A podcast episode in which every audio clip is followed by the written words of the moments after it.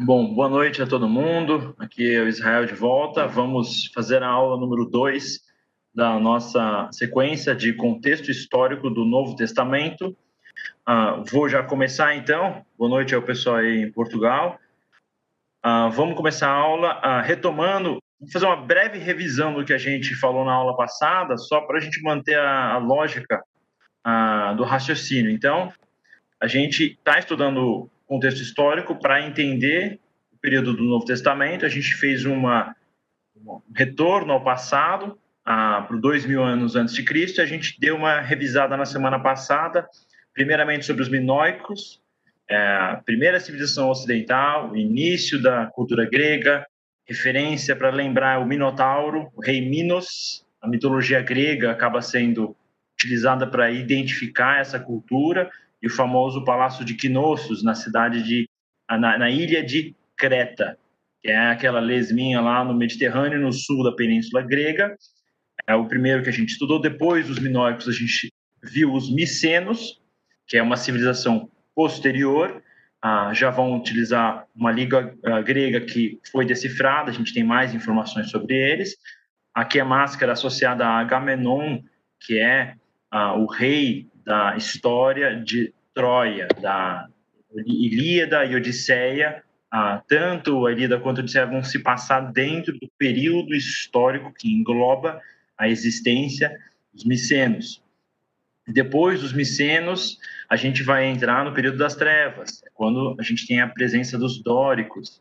Ah, vem um povo do norte, vai entrar dentro da Península Grega, criar uma bagunça, mudar um pouco o, ambiente, a cultura, e vai criar dois polos culturais: o ambiente que tem maior ênfase na civilização micênica e um ambiente que vai ter mais ênfase com a civilização dórica. Depois disso, a gente já entrou na Grécia clássica, e esse mapa a gente consegue ver essas duas regiões.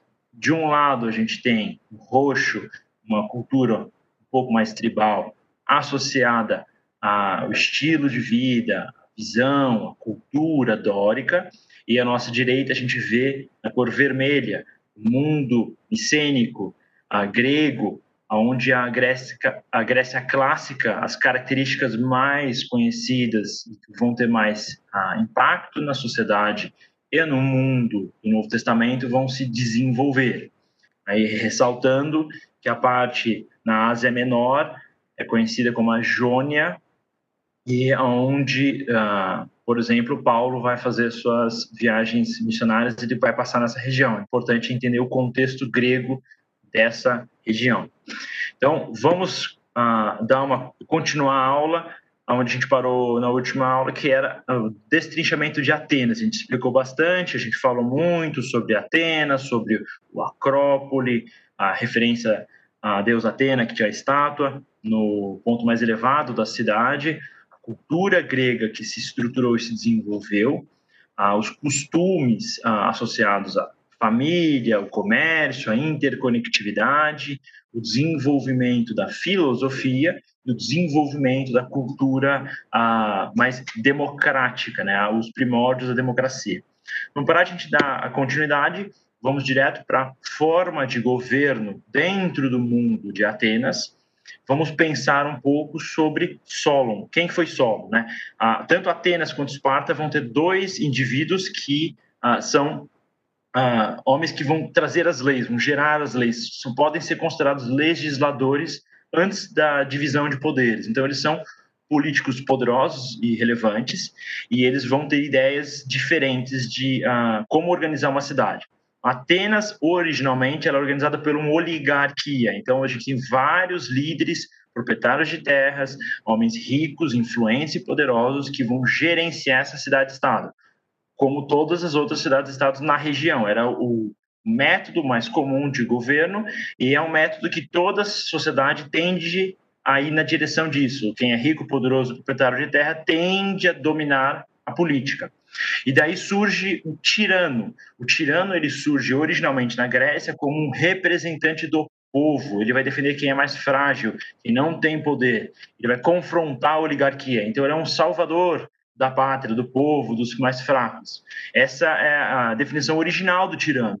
naturalmente, quando uma pessoa surge como salvador e protege o povo da oligarquia e quando ele toma o poder é muito comum historicamente dele querer manter esse poder e acabar tendo desdobramento da corrupção e do domínio excessivo, despotismo, enfim.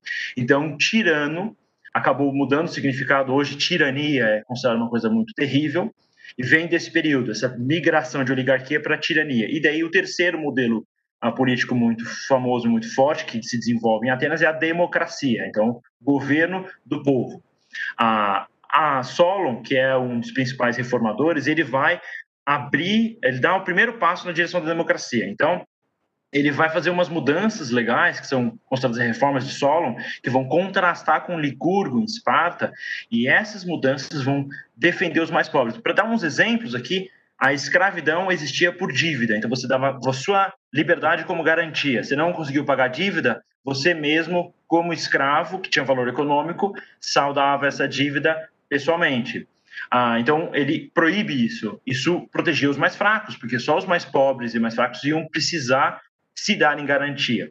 Segunda coisa que ele faz que é interessante é, é como se fosse uma reforma da previdência, né? Ah, que o filho ele só era obrigado a cuidar dos pais num período posterior, vamos supor, o pai ficou mais velho, o filho tinha uma obrigação pelo Estado de cuidar dos pais, mas só se os pais ah, tivessem ensinado um ofício para o filho.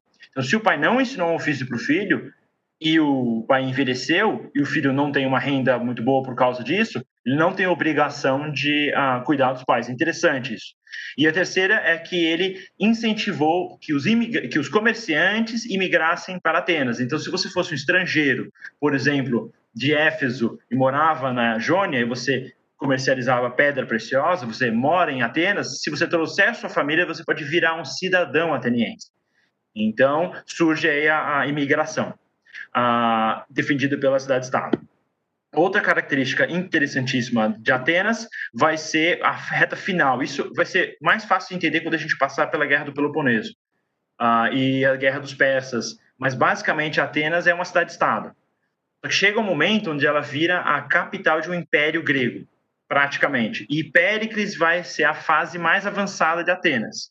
Ah, depois que os persas atacam a Grécia, a Grécia vai formar a Liga de Delos, que é uma aliança militar que é baseada num tratado comercial, e essa liga vai ter como sede Atenas, e esse é o apogeu da cidade de Atenas. Por isso que Atenas é muito superior a várias outras cidades-estados, mesmo no ambiente onde, em teoria, elas são ah, equiparadas. É porque ela era a capital de uma coalizão, uma confederação, podia se dizer, de cidades-estados, que se, surgiu para se defender dos persas. E Péricles é o líder mais relevante. Ele é famoso por uh, defender e desenvolver as instituições democráticas, e ele era o líder quando eles construíram o Párteno. Uh, mas isso foi Atenas. Vamos contrastar Atenas então um pouco com Esparta, que é outra mentalidade, lembrando que é a influência dos dóricos, não dos micênios, e é uma visão, um Estado que oferece uma alternativa extremamente peculiar. Primeira questão, Esparta, como a gente falou, desdobra as invasões dóricas, os dóricos vão colonizar. Já existia Esparta, eles só vão imigrar para essa cidade. Ah, agora eles vão fundar, por exemplo, a cidade de Corinto, que vai ser está muito associada a Esparta depois. Ah, então, eles são um Estado militar. Basicamente, a organização do, da cidade de Esparta é militar por natureza, como se fosse ah, uma ditadura militar ah, dentro de uma cidade, onde tudo é definido pelo exército, todo mundo faz parte, mas não era uma ditadura em forma de governo, eles tinham um governo democrático da, de uma forma diferente de Atenas. Ah, eles tinham escravidão, isso é uma questão muito importante, então Esparta é uma Esparta para os espartanos gregos e para os gregos que não são de Esparta, que são de outras cidades gregas que foram conquistadas por Esparta, são os elotas. Então, é, tem uma estrutura de escravidão. Tem a casta superior de espartanos e a casta inferior de não espartanos, que estão sujeitos à escravidão. Então, um menino espartano ele vai ser criado pelo Estado, uma característica muito interessante. A partir dos sete anos, essa estrutura militar do Estado vai pegar esse menino, tirar da família, da mãe, enfim, do pai, e vai criar ele dentro de um ambiente rígido de treinamento militar, de educação muito, muito rigorosa, de uh, uh, re resiliência física, sobrevivência em, no mundo natural e de capacidade de confrontação dos seus desafios. Então, ah, isso eram os meninos. As meninas não eram criadas pelas mães, ficavam. Só que as mulheres em Esparta tinham um tratamento diferente das outras cidades. Então, elas tinham um pouco mais de participação da vida com os homens e tinham um pouco mais de liberdade comparativamente falando. Ah, essas mulheres espartanas podiam se vestir de maneira um pouco menos pudor que era comum, por exemplo, em Atenas ou, ou na Tessália, e elas tinham mais, digamos, direitos dentro do ambiente cívico da cidade. Elas podiam, por exemplo, treinar com os meninos. Meninas podiam treinar com meninos, tinha um pouco mais de uh, atividade física conjunta. Uh, quando as mulheres, por exemplo, uma menina em Atenas tinha um filho muito cedo. Em Esparta, a ideia era ter que os homens nascessem muito fortes, muito capazes. Então, esperava-se mais para a mulher ter filho. Final da adolescência, próximo dos 20 anos, para a mulher ter filho, para já nascer um filho com garantia que iria ser saudável e para a mulher aguentar e uh, resistir melhor à gravidez, né? Então, dentro dessa cultura geral espartana, você tem um valor muito grande para o combate e um certo desinteresse e desprezo para a arte como se fosse algo inferior. Ah, o combate conquista a nova cidade. A arte não, não, me dá nada, é só um desenho. Essa atitude de desprezo era comum.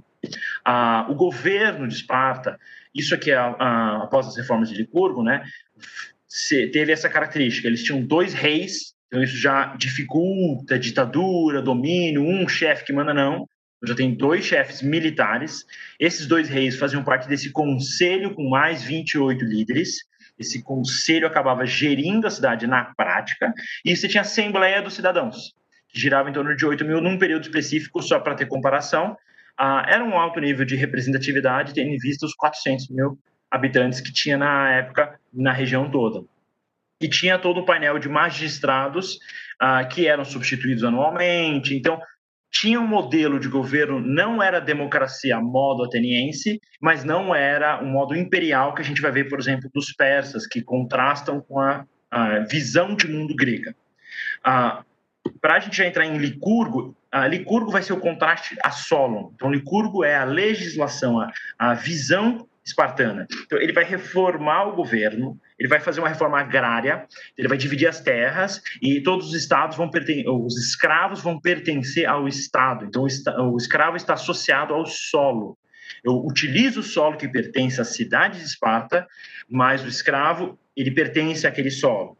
Ah, Para ter uma ideia do nível de visão de confrontação, enquanto Atenas se torna um centro comercial com muita riqueza é, financeira, especificamente associada ao ouro, à prata, o espartano falava essa, esse amor ao dinheiro ele é prejudicial, essa questão de querer ter riqueza, essa questão de ter, querer ter conforto é ruim. Então, quando o Licurgo faz as reformas, ele vai criar a moeda chamada Pelanor. Ele pega metal, ferro, eles vão uh, esquentar o ferro, eles vão temperar o ferro. Eu coloquei aqui, uh, tá errado, é vinagre, tá? Eles vão temperar o ferro no vinagre. Uh, então, eles pegam o metal, o ferro, quente vermelho, uh, e ao invés de colocar na água, que tempera e fica útil para combate, por exemplo, para construção civil, ele coloca no vinagre, então se torna um ferro inútil. É como se a moeda da Esparta não tivesse utilidade econômica para nenhum outro nenhuma outra cidade-estado, nenhuma outra entidade. Isso cria uma dependência do Estado.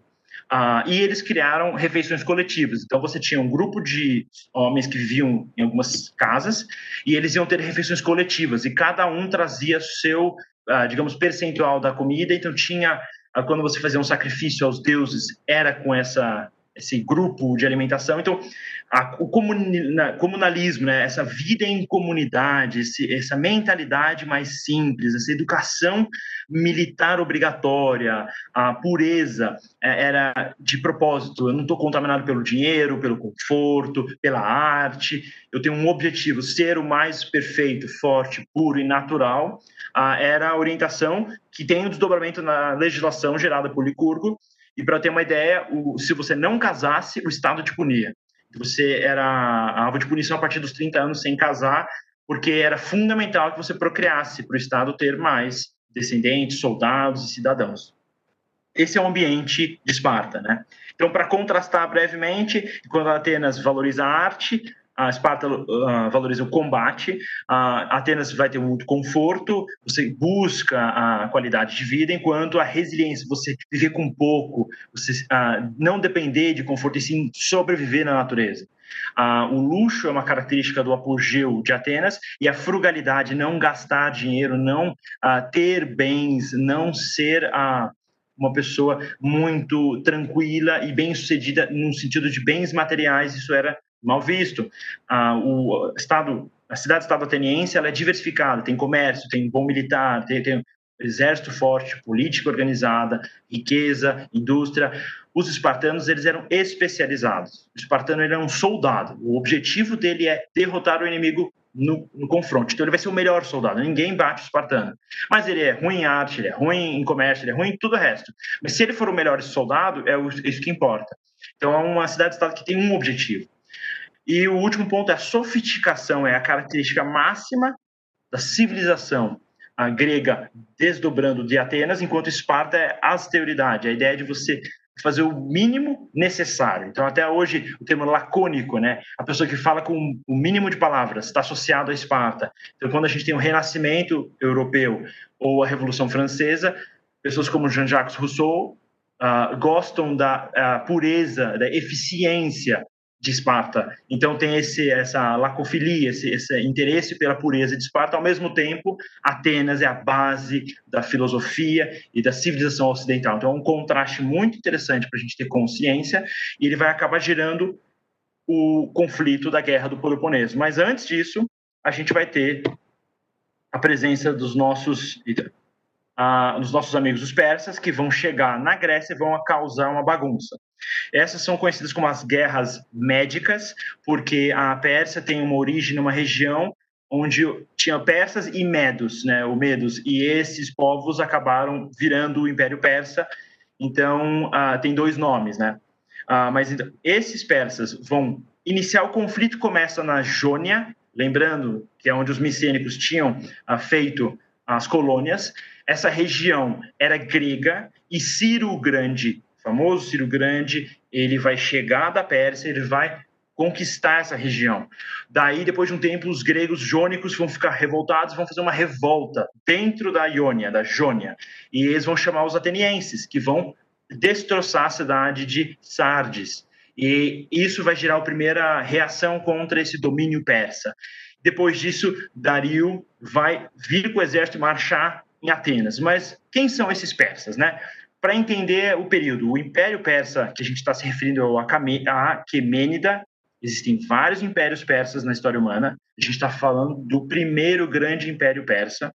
Então, a Pérsia primitiva, a gente vê nesse mapa, no rosinha, no Golfo Persa, Uh, vai ter a sua capital em Persépolis e também tá, tem Susa, são duas capitais uh, durante um período.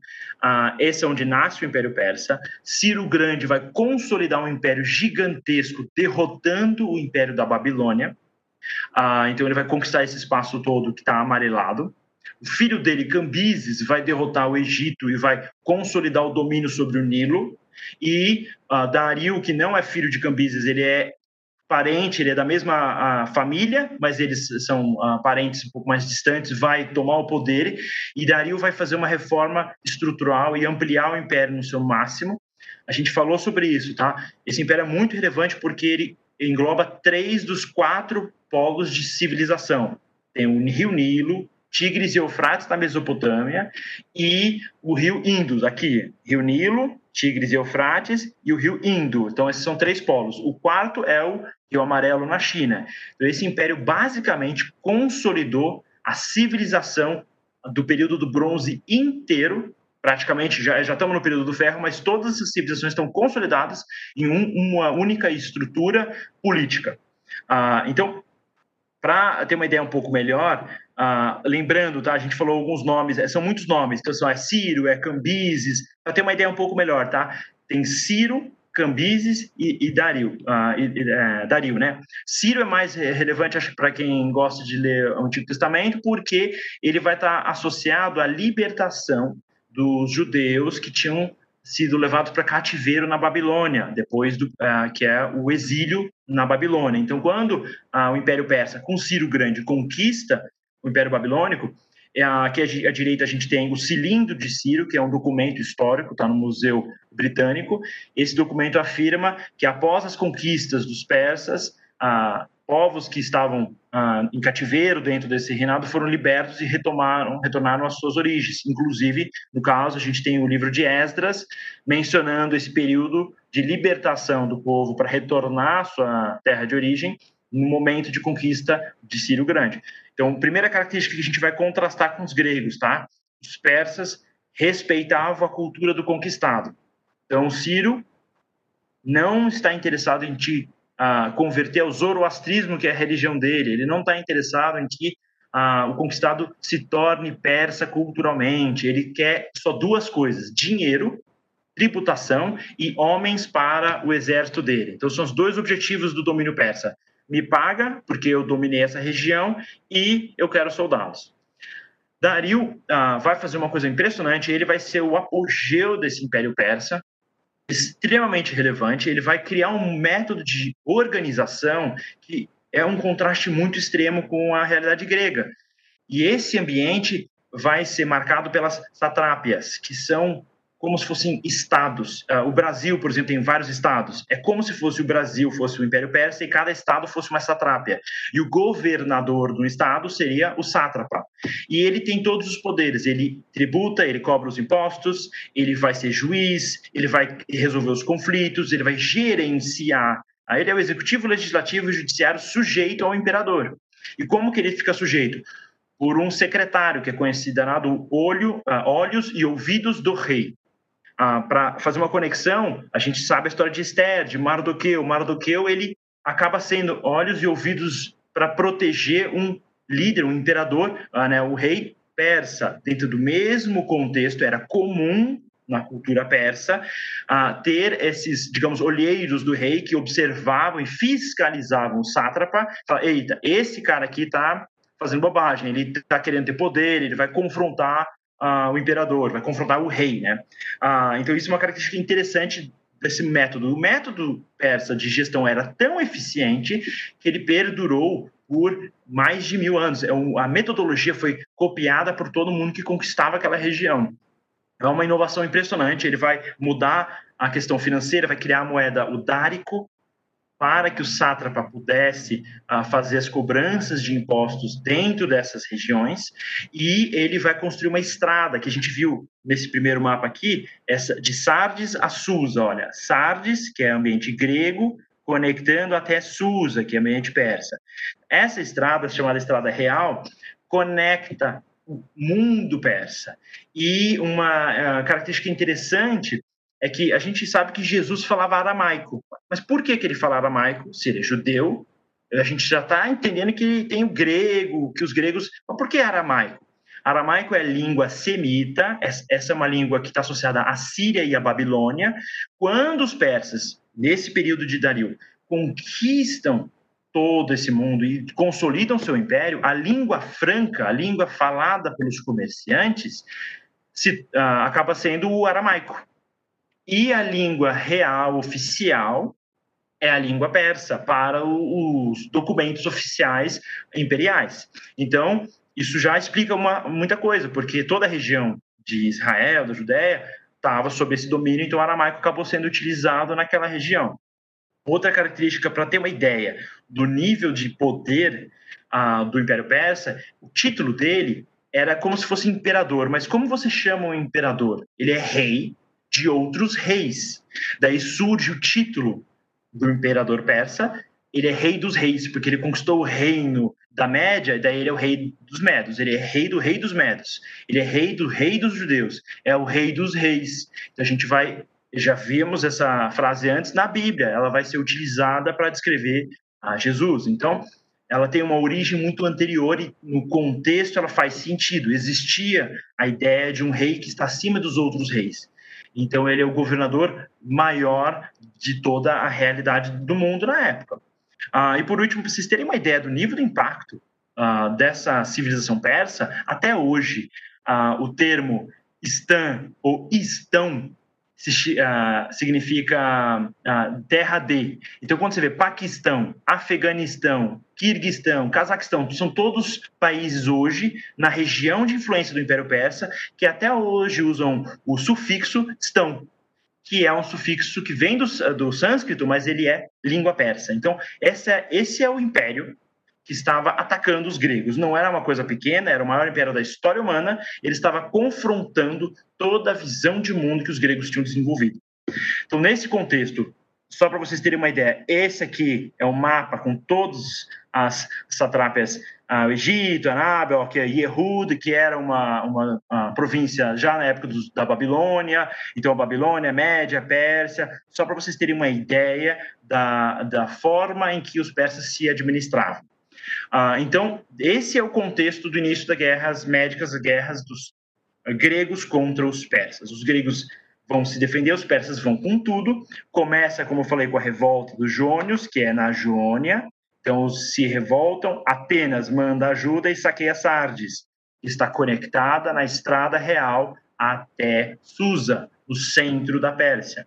Depois tem a Batalha de Maratona, a batalha mais importante da história ocidental. O filósofo ah, Stuart Mill vai falar que essa batalha é mais importante para a democracia inglesa do que a própria construção da civilização uh, inglesa na Batalha de Hastings de 1060, uh, quando Guilherme o Conquistador conquista a Inglaterra. Então, para ter uma ideia, um dos países que hoje é considerado referência de democracia, que é a Inglaterra, eles mesmos reconheceram que a Batalha da Maratona ela é mais importante porque toda a civilização grega, a visão de mundo de Atenas, a mentalidade grega, ela vai ser preservada nessa batalha. E daí a gente tem as outras segundas, a segunda batalha relevante que é Termópila, que todo mundo conhece bem, porque tem filme, enfim, que é uma batalha luta até a morte, e Salamina, que é a vitória. Então, para ter um, uma questão de timing, é, é Dario é quem vai ser derrotado na maratona, não pessoalmente, ele manda generais, e Termópilas e Salamina, Xerxes pessoalmente vai ser derrotado. Ah, contexto aqui, para ter uma ideia, a gente falou sobre o soldado grego, o indivíduo, trabalhando em equipe, o oplita, com armadura. Os persas, não. Eles são outro tipo de soldado. Lembrando que os sátrapas têm que fornecer dinheiro e soldado, então é um exército multicultural, exército de vários povos, um exército que usa arco e flecha, um exército des, desorganizado em termos de identidade cultural e um exército que serve um imperador conquistador. Enquanto os gregos estão defendendo a sua cidade, a sua terra, a sua família. Então, na Batalha da Maratona, ah, os persas estão atacando os gregos porque eles atacaram Sardes na revolta jônica e eles tentam, os persas tentam conquistar Atenas. E essa batalha da maratona, ela é fica uma distância exatamente de uma corrida da maratona hoje entre Atenas e o local da batalha. E o que é interessante é que nessa batalha, o, um dos dez generais que estava presente era o Temístocles, que é muito importante. Eles vão atacar rapidamente os persas uh, e vão surpreender os persas que eles não tinham enfrentado esse tipo de combate antes. Uh, e a metodologia grega de corpo a corpo, mais armadura uh, e mais intenção de vitória e o, uh, o envelopamento da direita e da esquerda vão derrotar esses persas. E a famosa corrida da maratona nasce nesse dia quando um soldado grego corre até Atenas para avisar os atenienses que o maior império da história humana, que tentou conquistar eles, foi derrotado. Então os atenienses não precisavam fugir, destruir tudo e sair correndo. Por isso que essa corrida foi importante e ele estava tão desgastado que ele morre depois que ele completa a corrida. É, esse é o nível de relevância dessa, dessa batalha. Ah, depois disso tem Termópila. Termópilas é menos relevante se você for considerar o contexto que eles foram derrotados. Mas a utilidade de Termópila, na verdade, ela foi uma lombada. Ela só ah, adiou a velocidade dos persas.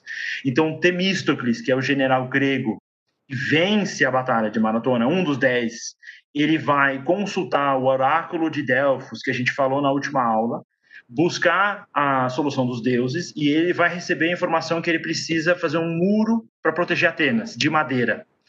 E ele não é um cara muito burro, ele conclui que o mar separa o Império Persa do Império Grego e ele vai querer criar uma armada uh, uma frota de navios para defender no mar e ele vai democraticamente convencer o povo em Atenas, eles vão construir essa armada. Então, qual que é a função da Batalha de Termópila?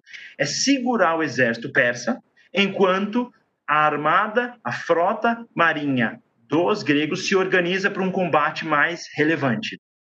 Então, na Batalha de Termópila, os gregos vão ser derrotados. Quem está conquistando vai ser o filho de Dário Xerxes, está chegando com tudo, e ele vai derrotar ah, os gregos, mas é uma batalha famosa que mostra a vontade de permanecer e a, a, os espartanos têm uma oportunidade de demonstrar a sua superioridade bélica e sua resiliência a, em relação a um desafio muito rigoroso. Então, nesse cenário, os persas vencem essa batalha, mas essa desfiladeira é, era difícil de ser passada, demora, precisam ter um traidor, tem toda uma história complexa. E quando eles vencem, eles vão encontrar os gregos na ilha de Salamina, próximo da Caia, eles vão atravessar, saquear Atenas, destruir Atenas e vão direto ah, em direção ao exército grego em Salamina, mas os persas estão em navios e os gregos também.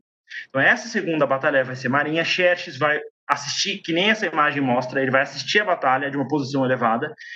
Essa batalha os gregos vão usar sua ingenuidade, eles vão se defender primeiro, deixar os navios escondidos numa posição entre a ilha e o continente, então, quando os persas chegam para destroçar os gregos, os gregos vão primeiro recuar, os persas entram no canal e os gregos vão acertar os persas com seus navios, afundando os navios uh, persas, e vai ser uma vitória impressionante, e essa é a grande vitória que vai ter algumas consequências relevantes, mas muito relevantes. Uh, aqui é uma imagem só para vocês visualizarem isso é uma trirema, um navio grego. Ah, nesse caso é, é, do período da Batalha do Peloponeso, são todos navios gregos, mas esse tipo de combate de uh, acertar um navio contra o outro era a estratégia uh, que os gregos utilizavam e era muito eficaz. Depois os romanos vão copiar, isso vai ser uma estratégia padrão militar greco-romana, mas era fundamental para a vitória dos gregos contra os persas. Ah, qual que é o desdobramento dessa grande batalha? Primeiro, quando você tem um inimigo em comum, as suas diferenças são minimizadas. Então, todos os gregos se aliaram, se juntaram para defender esse império gigantesco, extremamente poderoso, que ia atropelar a civilização deles e acabar com a realidade grega. A segunda questão que é interessante, por causa dessa, dessa união, surge a necessidade de fazer uma organização, uma, então surge uma, um tratado comercial.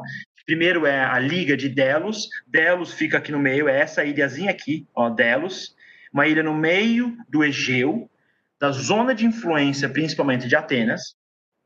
Essa liga vai servir como um meio que império de Atenas, a zona de influência de Atenas, então Esparta não vai querer fazer parte. Vocês percebem, Esparta fica aqui, não faz parte da Liga de Delos, e esse é o apogeu grego. É nessa época que Atenas se torna a capital de um império democrático grego. Então, isso aqui é o início da grande civilização helênica de uma forma estruturada. Só que tem um segundo problema. Quando você organiza um povo para lutar contra um problema externo, que eram os persas, surge a, a necessidade de união. Quando os persas estão derrotados e a gente está agora vivendo riqueza, a polarização cultural entre os espartanos mais dóricos, mais menos interessados em riqueza, em arte, em cultura, mais militarizados, e os gregos mais sofisticados em Atenas, com democracia, começa a ter uma tensão cultural aí de interesse econômico. Então, a partir desse ambiente, a gente vai ter, antes de entrar no conflito que surge no Peloponeso, só para a gente lembrar, tem o Partenon, que vai ser uh, fruto do trabalho de Péricles.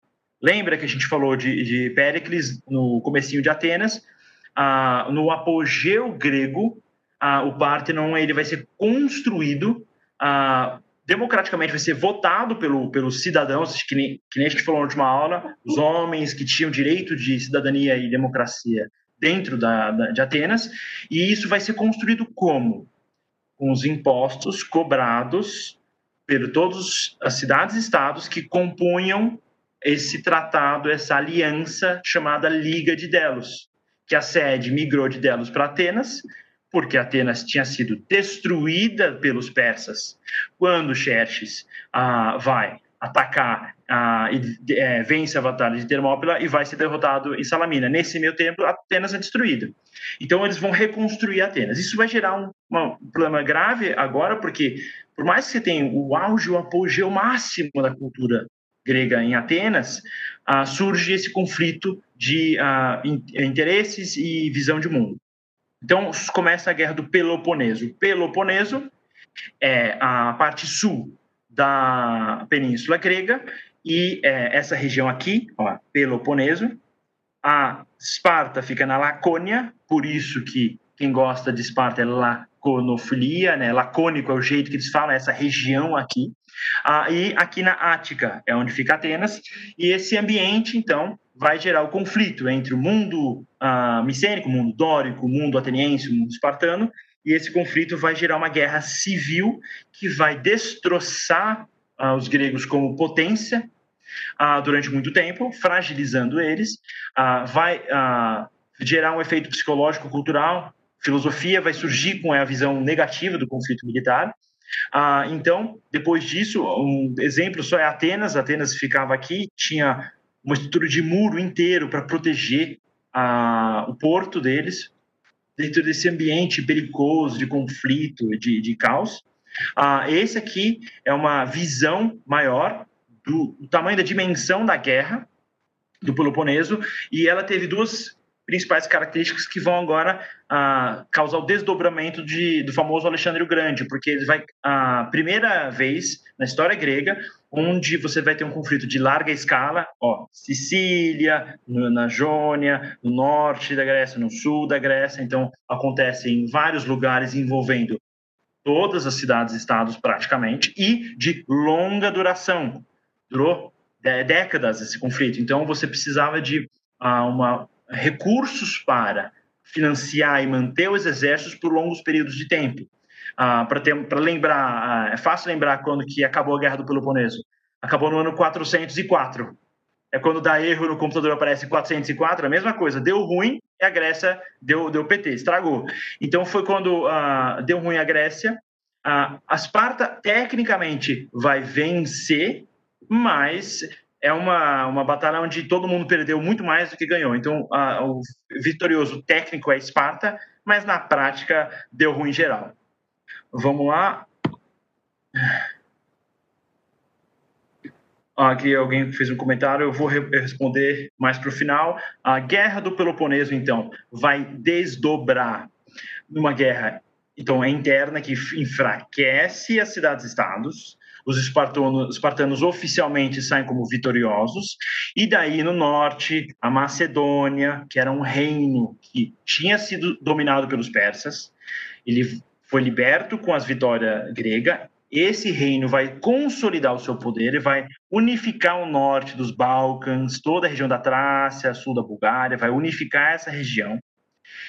E eles vão simplesmente conquistar o sul da Grécia menos Esparta. Esparta fica independente porque você não quer lutar com os caras, a gente já sabe por quê, eles são bizarros e gostam muito de guerra, então ninguém quer lutar contra eles. Ah, não vale a pena porque eles lutam até a morte, né? Ah, então começa o império aí da Macedônia. Macedônia culturalmente muito assimilada com a Grécia, é muito semelhante, mas não é a Grécia propriamente dita, é um outro reino.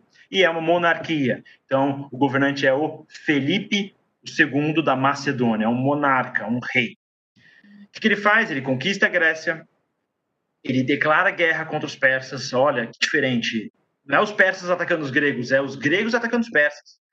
No caso agora, os macedônicos, no caso agora, os helenos. Ah, agora vai mudar a forma de descrever, porque os gregos eles eram conhecidos como helenos, na verdade. Não eram considerados gregos, a palavra que eles utilizavam.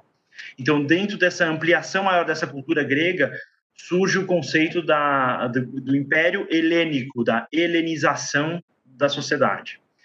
Ah, o que, que o Felipe faz? Ele faz uma reforma militar muito relevante. Isso aqui é um exército que ele desenvolve, é digamos que é a versão 2.0 do exército grego original, dos hoplitas, é a versão mais avançada. Tem profissional ah, especializado, tem um cara que faz só cavalaria, outro cara que só joga lança, outro cara que é o melhor lança. Eles criaram lanças gigantescas de 5, 6 metros. A estratégia muito mais avançada. Essa, esse exército que Felipe faz e fala: bom, agora eu vou conquistar os persas. Mas ele é assassinado para mostrar como o ser humano é frágil, não dá para ganhar sempre. Então, é a razão porque o filho dele, Alexandre, o Grande também considerado Alexandre Magno, vai herdar essa missão do pai dele. Falou: vamos agora conquistar esses persas. Então, Alexandre o Grande, ele é filho de Filipe II. Vamos pensar o contexto um pouco agora de Alexandre. Ah, ele era aluno de Aristóteles que foi aluno de Platão, os dois são de Atenas, então a visão que Alexandre vai desenvolver, o amor dele, a paixão pela cultura grega, a gente está falando de qual Grécia?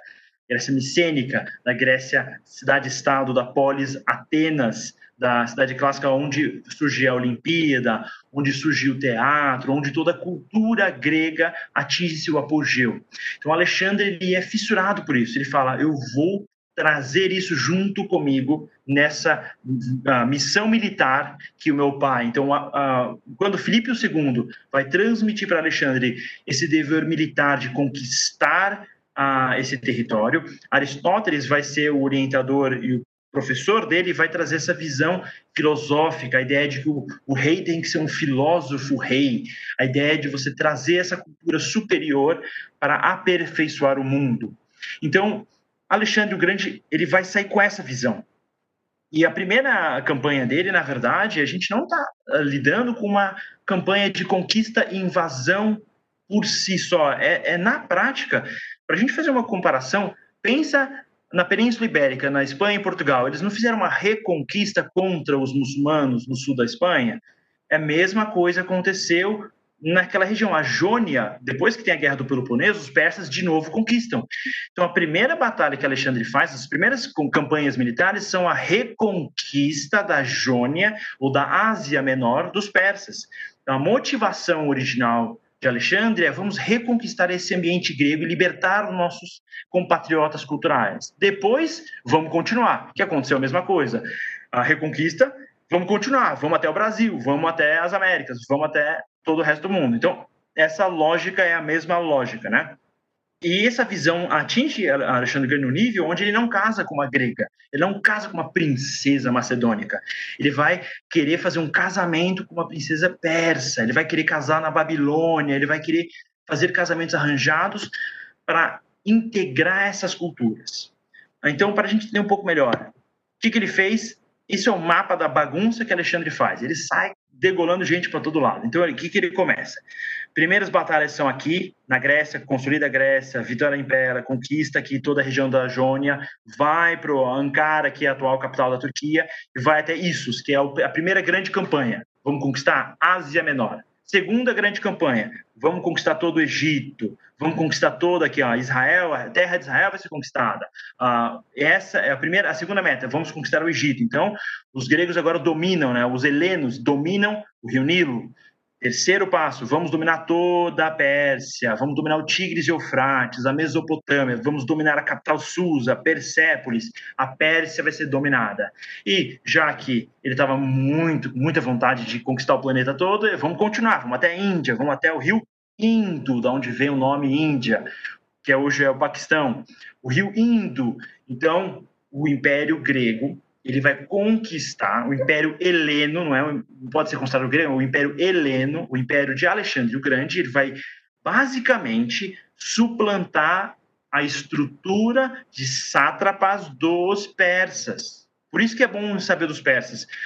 Aquela metodologia de gestão que foi desenvolvida e aperfeiçoada por Dario, quando Alexandre conquista, ele só troca. É como se o Alexandre o Grande ele está ah, pegando a cultura grega. Que cultura grega? Ah, é o McDonald's. Foi inventado pelos irmãos McDonald's. Só que daí um outro cara vai lá e expande essa cultura em várias franquias e vai abrindo várias Alexandrias, mini cidades de cultura grega.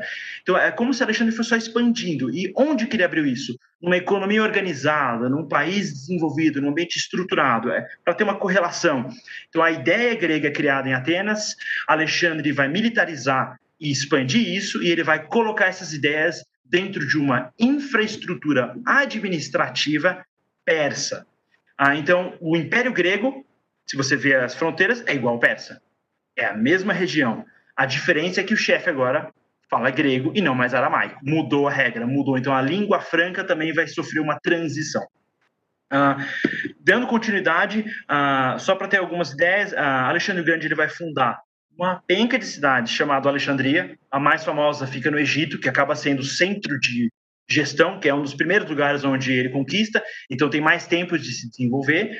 Ele vai morrer muito cedo, ele fica doente na campanha que ele volta da tentativa de conquistar a Índia, ele morre no meio do caminho na Babilônia, ah, muito novo, com 33 anos.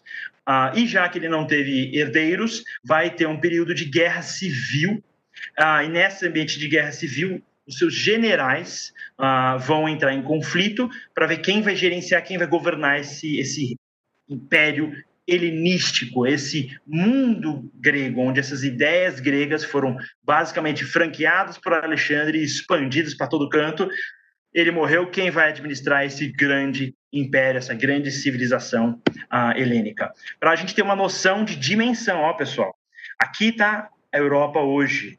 O Império Grego tem mais de 5 milhões de quilômetros quadrados. É muito grande, é, muito, muito grande. E ele conectava Rio Nilo, Tigres e Eufrates, Rio Indus, e ele estava conectado com o Rio Amarelo via a Rota da Seda. Então ele integrou o mundo todo, o auge da cultura.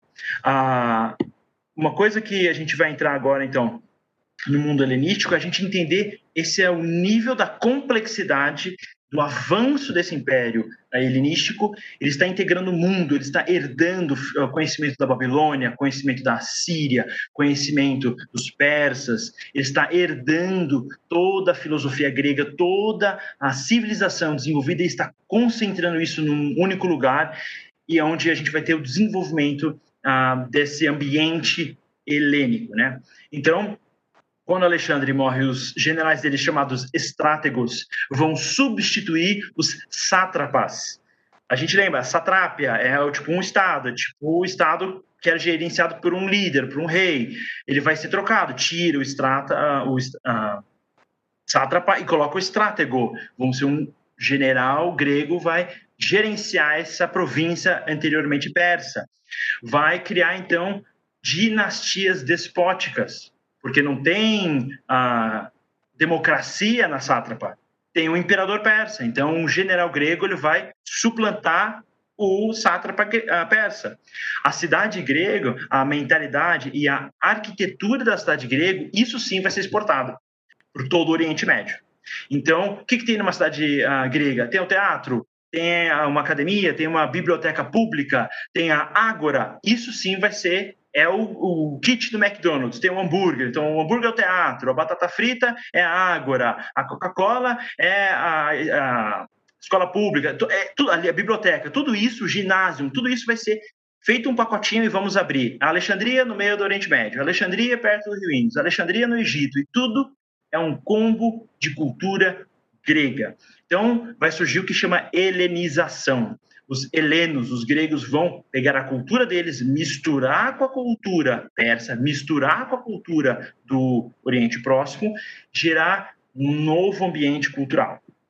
Ah, a gente aqui tem um mapa que mostra quando Alexandre morre, vai ter a guerra civil. Então, esses são os vitoriosos, tá? Depois que teve as guerras ah, entre os generais, a gente vai ter a dinastia Ptolomaica, de Ptolomeu, a dinastia Seleuco, que vai gerar o, o Império Seleucida, e as outras menos relevantes que vão ficar nessa região aqui, de Cassandro, enfim, uh, que não vão ter o mesmo nível de impacto que essas duas principais.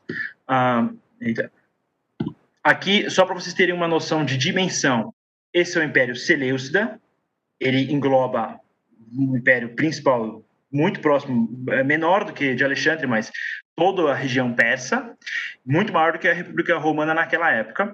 Ah, e, ao mesmo tempo, aqui a gente vê o Império Ptolomeu, aqui do lado do Seleucida, também domina toda a região do Egito e de Cirene. Então, são as dois, duas potências que surgem pós Alexandre o Grande.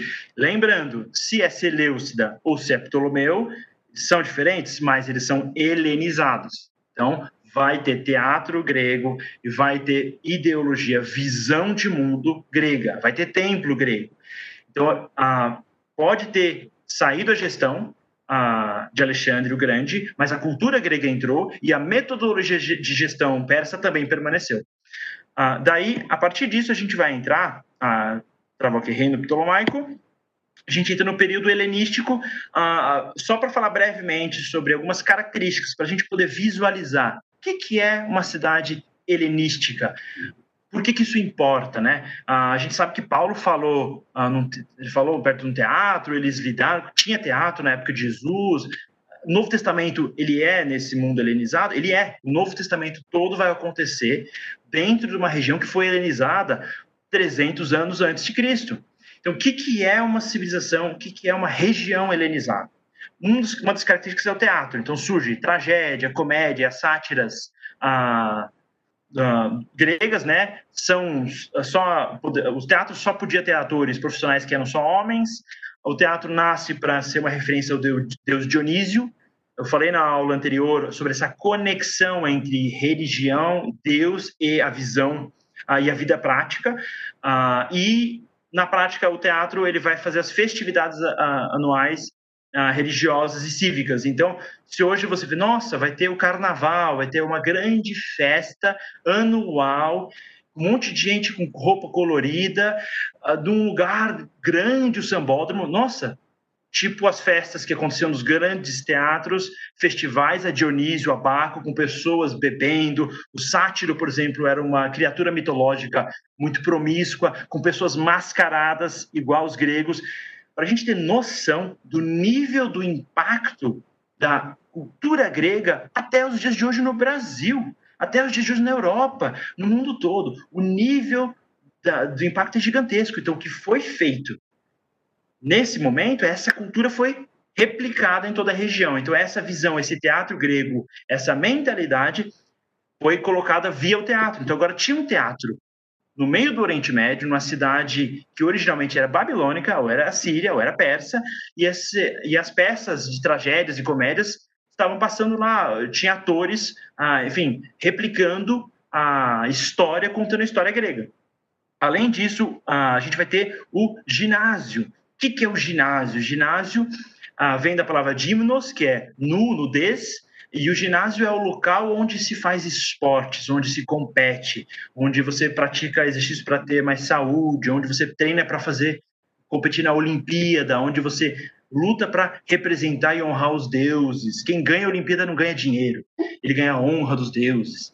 Ele representa a cidade, as pessoas. Por isso que as estátuas gregas está todo mundo sem roupa o esporte é praticado sem roupa, porque o ser humano ele se assemelha à natureza, à perfeição, à ideia de integração com a natureza.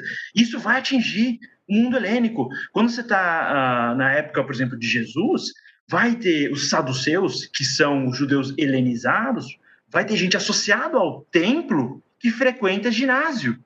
Espera um pouco, ele tem que respeitar o pudor hebraico da Bíblia. Como assim você está num ginásio discutindo filosofia e o pudor e a nudez? Então, o conflito de visões isso vai impactar o ambiente do Novo Testamento. Então, não é tão simples entender o Novo Testamento sem entender que a cultura helênica trabalha com o conceito, por exemplo, de ginásio, de pessoas nus competindo, fazendo esporte, o valor da atividade física. Isso talvez entre em contraste com a visão que a gente tem hoje, por exemplo, e a gente não entende o conflito que estava acontecendo naquela época. Ah, vai ter, tem mais três pontos. Eu acho que aqui eu posso ser mais breve, porque vocês tiveram já aula de filosofia com o Luiz Saião, ah, mas três visões filosóficas que se desenvolveram nesse período, bem brevemente, é o cinicismo, desculpa, o cinismo, o epicurismo e o estoicismo. Bem rapidamente, o cinismo está associado a Diógenes e ele basicamente vai buscar uh, autossuficiência. Então, o cinismo é uma filosofia dos mendigos. Você fica pedindo na rua, você não tem riqueza, não tem nada, e você é franco e fala a verdade e você confronta tudo. Isso não surgiu em Esparta, tem Atenas, porque só vai ter mendigo reclamando do sistema e falando que não quer ter dinheiro em Atenas, porque em Esparta ninguém podia ter dinheiro. O epicurismo é um desdobramento do cinismo, Importante saber que essas ideias vão junto com a helenização. Então, algumas horas de Nazaré, Gadara, uma cidade do uh, que era, enfim, do Império Seleucida, na época de Jesus, essa cidade de Gadara tinha, por exemplo, um filósofo cínico. Então, essas filosofias vão entrar no ambiente do Novo Testamento, uh, vão estar presentes no ambiente e vão estar presentes no ambiente da igreja primitiva.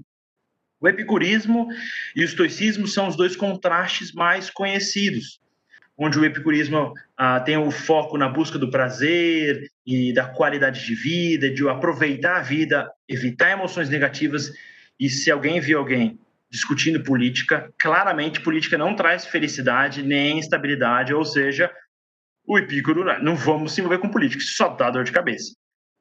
E do outro lado, o estoicismo vai pensar na ideia de você não se preocupar. A, a felicidade e o prazer não está em você buscar isso, e sim você rejeitar a, o prazer, o conforto, e você ter mais um, uma questão de você dever se sujeitar a todas as lutas para suportar a vida. Então, o enfrentamento, você tem filósofos, reis como Marco Aurélio, por exemplo, que vai ser um filósofo estoico. O estoicismo vai ganhar força contra o epicurismo. O cinismo vai desdobrar dentro do epicurismo, que acaba sendo dominante, mesmo que o cinismo dura depois mais do que o o, epicurismo, mas o estoicismo vai acabar sendo a filosofia dominante. E esse confronto de ideias, de você ah, ter mais, buscar mais felicidade na vida, no prazer, na, na qualidade mais hedonismo, a ideia de atender as necessidades e as vontades do ser humano contra a rejeitar isso, enfrentar os desafios da vida e ser mais, digamos, por exemplo, espartano, está mais associado com o estoicismo. Então,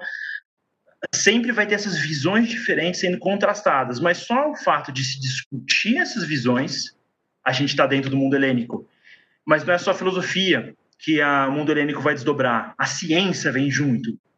Então, lembra, a gente viu a dimensão geográfica do Império Helênico.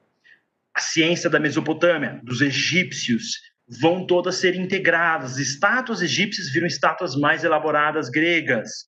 A ciência mesopotâmica da, da Babilônia e da Pérsia vão ser a ciência mais avançada grega. Então, astronomia, matemática, geografia, medicina e física avançam e muito. Ah, então, exemplos práticos: Aristarco vai estabelecer a teoria do heliocentrismo. O Sol está no meio de tudo. Só que essa era uma teoria um pouco menos pagano, porque dentro do paganismo o sol é Deus e o sol sempre está no meio de tudo. Então ele estava querendo ter uma solução na busca um pouco mais ah, compreensiva da, da, natureza, mas a ideia dele não é, não se sustenta, porque o Ptolomeu de Alexandria, que é helênico, vai afirmar que o mundo, nós somos o centro do mundo. Ah, então, geocentrismo, o mundo está no meio. Então, quando essas duas ideias entram em contraste na Idade Média, ah, o geocentrismo ganha força. E não ganha força o geocentrismo porque ele não é uma ideia grega e não é uma ideia pagã. O geocentrismo também é uma ideia de Ptolomeu. Ptolomeu não era membro da primeira igreja batista da Alexandria. Ele era um grego helenizado, com a ideologia dele. além da, da, digamos, da ciência na parte da astronomia, a partir da astronomia, por exemplo, você vai ter a geometria e, a, e Erastóstenes vai calcular a circunferência da Terra e ele erra só por 300 quilômetros, que é pouca coisa, ele visto que o cara tinha um pedaço de madeira e uma cordinha, né? Ah, mas ele vai pegar a cidade ah, que hoje fica Aswan, no Egito, né? E a cidade de Alexandria, vai ver a distância entre elas e a distância entre a, a luz solar e um, um obelisco. Com isso, ele vai fazer alguns cálculos e vai identificar a circunferência da Terra. Esse é o nível de ciência do mundo helênico a gente realmente está se referindo a um mundo extremamente avançado tecnologicamente e culturalmente. a gente tem aí um dos seus, no seu auge científico, a gente vai ter Arquimedes, ele era o bicho, esse cara é um monstro de inteligente, ele é de Siracusa, lembrando, onde fica Siracusa? Fica na Sicília, é uma colônia lá dos, da, da Micênia, ah, essa, cultura, essa colônia micênica grega, ela faz parte da grande esfera grega helenizada. A visão está nessa ilha há muito tempo. Então, ah, por mais que não fica dentro da Grécia, não fica dentro, é na ilha de, da Sicília, a visão, a mentalidade é helênica. Então ele vai desenvolver a hidrostática, a, lei, a alavanca, né, armas de cerco. A gente viu quanta guerra teve, guerra do Peloponeso, guerra dos persas, Alexandre o Grande, é guerra para todo lado, é violência sem parar. E toda vez que você conquista, você tem que conquistar a cidade. O cerco é conquistar a cidade. Então Arquimedes cria armas para conquistar cidades. Ah, ele vai criar bomba parafuso para agricultura fundamental. Eu tenho água mais baixa do que as plantas. Eu preciso elevar a água. Eu uso a, né, a, a estrutura da bomba de parafuso para tirar água de uma posição inferior e levantar ela. Ah, tinha uma teoria que ele afirmou que ele conseguia numa guerra pegar um navio e puxar esse navio com várias polias. Por que, que ele queria puxar o um navio? Porque teve tanta guerra onde o navio, a embarcação foi tão importante. Então ele vai, enfim, vai trabalhar matemática, física. É um gênio uh, da ciência e fruto desse mundo helênico de cultura muito avançada. Uh, então, para a gente meio que resumir e uh, chegar ao final dessa aula, período helenístico ele vai ser um período de transição entre o declínio da Grécia e o surgimento de Roma como um poder mundial. Então a Grécia foi subindo, subindo, melhorando, melhorando. No apogeu de Atenas, eles são atacados pelos persas e ganham. Só que daí eles não têm um inimigo em comum. Eles sentam a pancada em cada vizinho e tem a guerra civil do Peloponeso. Daí os macedônicos estão e conquistam o Felipe II. Daí eles vão expandir esse império helênico, que em pouco tempo vai virar mais uma guerra civil e viram vários micro-impérios, uns mais macro, outros mais micro, só que, que são helenizados culturalmente. A herança grega, então, foi espalhada e preservada. Então, quando os romanos conquistam, quando o mundo grego vira mundo romano, os romanos estão conquistando um lugar que já tem uma ideologia, já tem uma língua, já tem uma filosofia ou várias filosofias, já tem a sua tecnologia, suas, a sua cultura, seus deuses, sua tradição, seu ginásio, uh, teatro, a ágora, e os romanos vão querer copiar isso da mesma forma em que os gregos, por exemplo, utilizam um método de, de gestão, de organização persa, muito semelhante. E ah, vai surgir, por exemplo, cosmopolis, né? Cosmos, universo, polis, cidade. É a primeira, o conceito de cosmopolitana. Quem cria esse conceito, inclusive, são os cínicos. Os primeiros filósofos lá que você acha que era só mendigo, não, eles também filosofavam. E os cínicos falavam: eu não sou cidadão de Atenas, eu não sou cidadão de Esparta, eu sou cidadão do mundo, eu sou cidadão dentro de um espectro maior que envolve essa cultura ah, onde a gente questiona, onde a gente confronta, onde eu não preciso de dinheiro, onde eu posso pensar essa ideia cosmopolitana. Então, é outro planeta, ah, é outra realidade. Esse é o lugar mais avançado no mundo na época e o grego vai ser falado desde a Itália, na fronteira da Itália com quase a França, na verdade, Marselha, até a Índia. Você conseguia sair de Marselha, do sul da França, e até a Índia falando só em grego.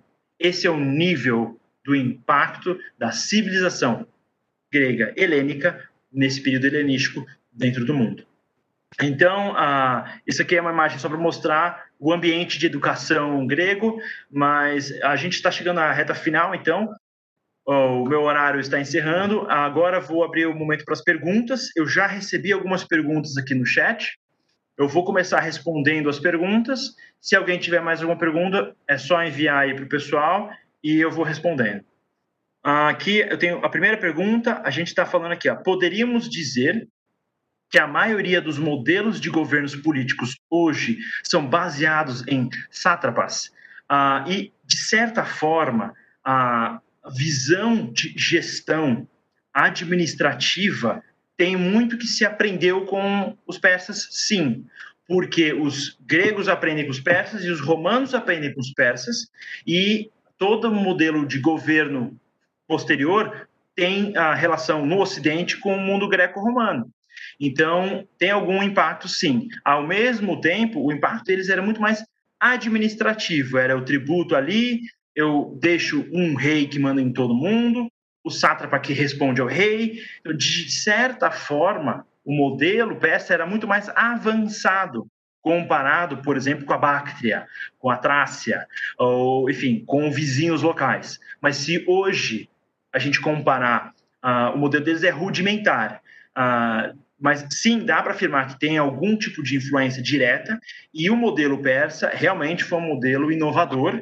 Ah, e até hoje, ah, quando se tem um país maior, por exemplo, Rússia, Brasil, Estados Unidos, onde você tem uma dimensão geográfica muito grande, tende a ter mais poder no governador do estado, por exemplo, do que num país menor. Então, o modelo persa é muito estratégico para ah, reinos maiores, né, países maiores.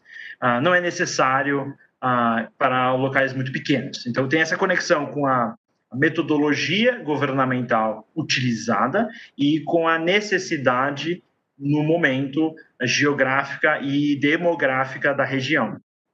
Ah, que mais? Aqui mais uma pergunta que eu recebi foi: as mulheres espartanas elas se preparavam para a guerra também?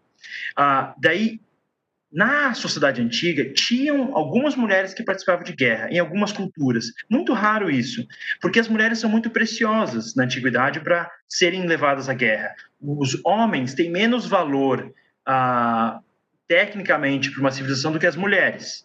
Ah, isso é, basicamente se resume ao útero e à capacidade de procriação.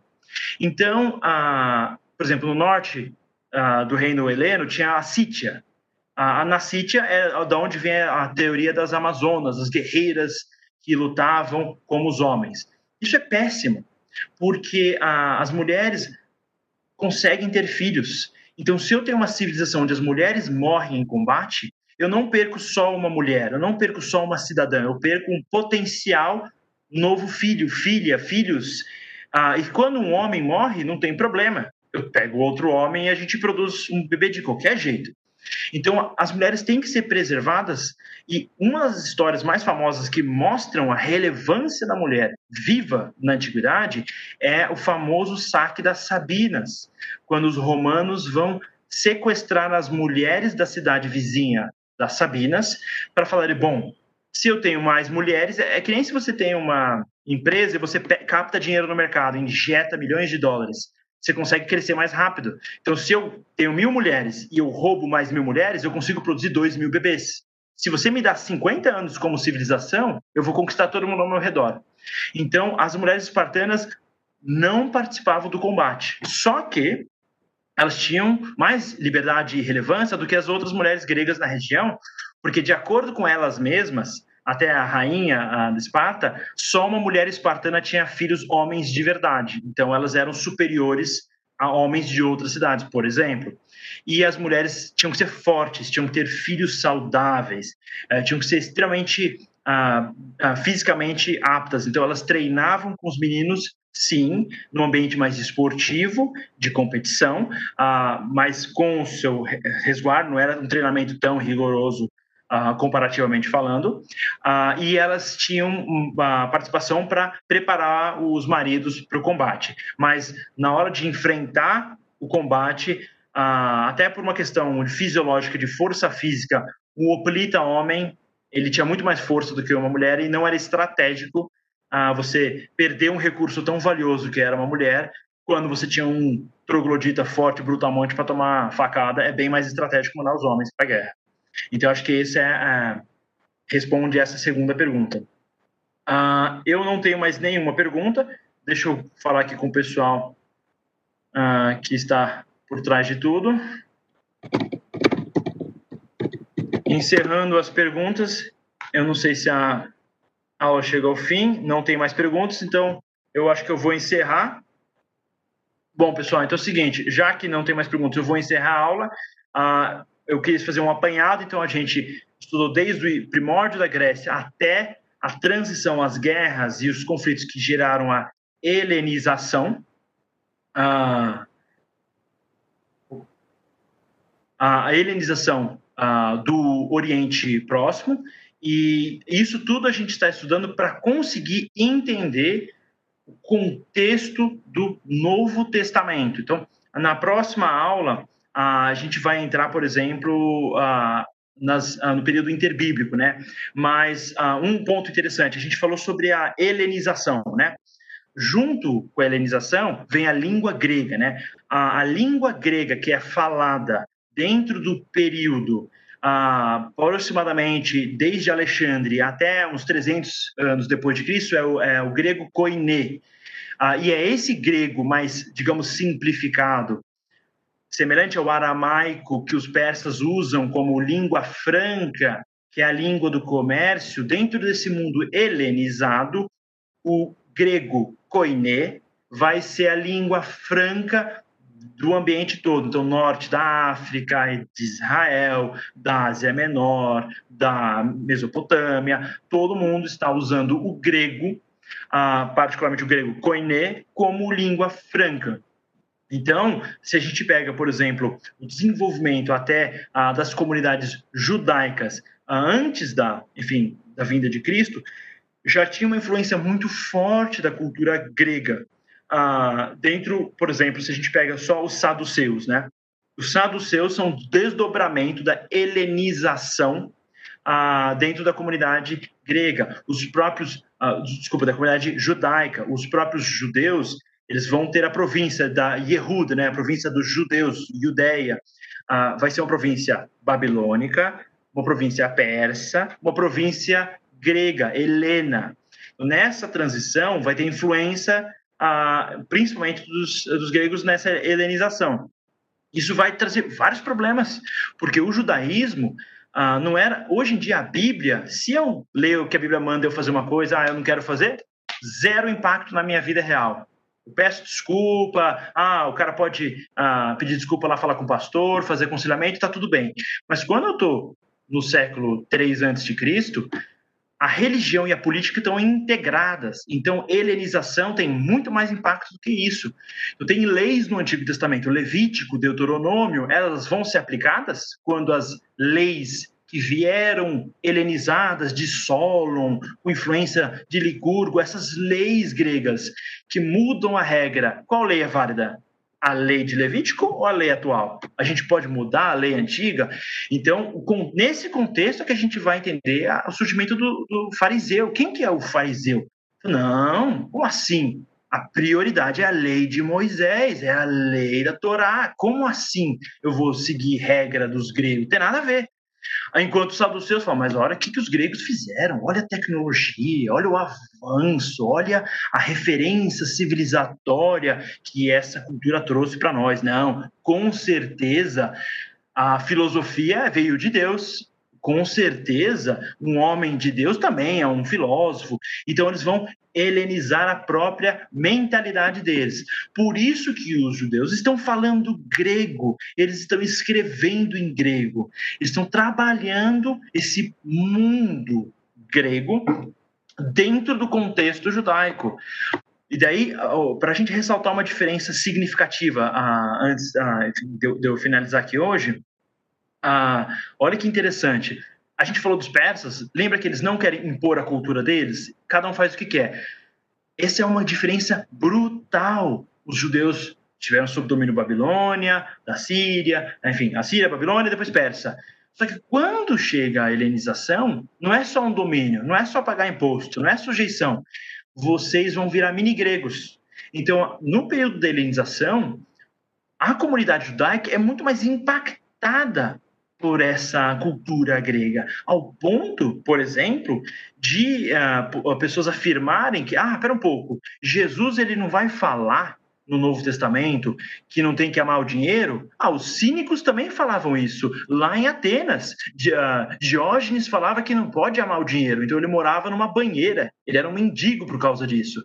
Então vai surgir ordem cristão de mendigo depois e eles vão associar, ah, então será que Jesus era cínico? Não, não, Jesus ele é o Messias. Mas a gente vai entrar no Messias, no conceito do messianismo na, na próxima aula, mas a questão é mistura essas informações. Então tem essa questão, essa integração, esse ambiente grego, essa a cultura helenizada faz parte do, digamos, da sociedade, da cultura onde a gente está vivendo.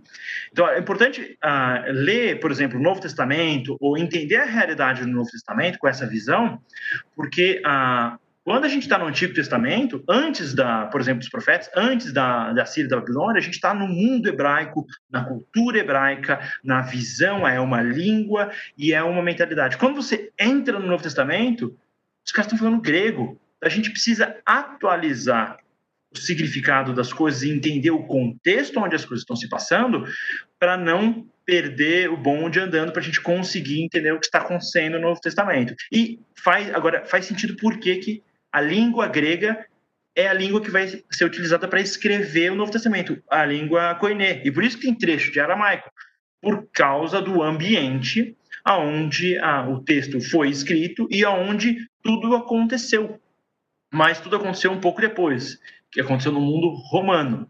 Ah, e antes da gente trabalhar um pouco mais essa integração helênica, da cultura helênica no Novo Testamento, e esse ambiente onde a, a narrativa, enfim, do Novo Testamento, tanto de Cristo quanto dos apóstolos, acontece todo no ambiente romano, a gente ainda vai trabalhar um pouco uh, um ambiente antes disso, que é entre o final do Império Seleucida é, helênico e o surgimento uh, de um reino independente judaico dos Asmoneus, até a gente chegar uh, na região da Judéia dominada por Roma e gerida por Herodes uh, no período, enfim, de Jesus. Mas eu acho que é isso por hoje. É bastante conteúdo. Se alguém, enfim, tiver alguma dúvida, pode depois postar no YouTube, que esse vídeo vai ficar no YouTube. E uh, nos vemos na semana que vem, na próxima aula, onde a gente vai trabalhar os assuntos que a gente uh, acabou de falar agora. Tenha uma boa noite para todo mundo, Deus abençoe vocês. Nos vemos na semana que vem.